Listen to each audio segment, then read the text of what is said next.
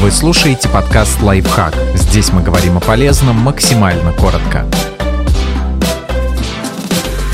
Как реагировать на вопросы о деньгах? Как бы вы к ним ни относились, отвечать на них все равно что-то надо. Выбирайте стратегию на свой вкус.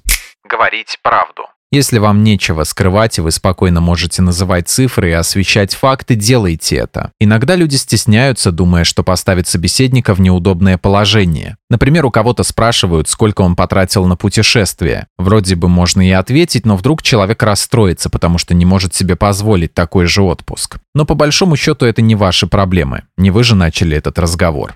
Спросить, зачем собеседнику эта информация. Возможно, человека интересует не столько состояние именно ваших финансов, сколько контрольные цифры. Допустим, его ребенок поступает в ВУЗ, чтобы учиться вашей специальности, а родитель пытается прикинуть, насколько это перспективная работа. В этом случае и ответ можно подобрать более релевантный. Например, рассказать о положении дел в отрасли. Это будет даже более полезно, чем конкретно ваш доход. Если собеседник спрашивает, сколько стоила ваша квартира, не обязательно ему хочется узнать, как много у вас денег. Может, он приценивает двигается к рынку. И снова значимее будет более полный ответ. В итоге беседа выйдет вполне комфортной, ведь на ваши границы изначально никто, в общем-то, не посягал.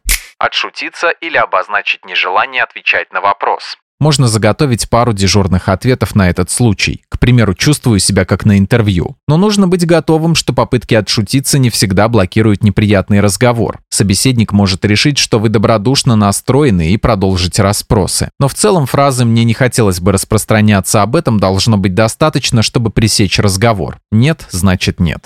Уйти от ответа. Нередко люди, спрашивая о деньгах, просто задают тему для разговора. Если вы ответите не конкретно, никто не будет светить лампой в глаза и выбивать подробности. Так что можно просто отделаться общими фразами. Например, диалог может выглядеть так. «Сколько зарабатываешь?» «На жизнь хватает». Или «Сколько стоит твоя квартира?» «Средне по рынку». Подписывайтесь на подкаст «Лайфхак» на всех удобных платформах, ставьте ему лайки и звездочки, оставляйте комментарии. Услышимся!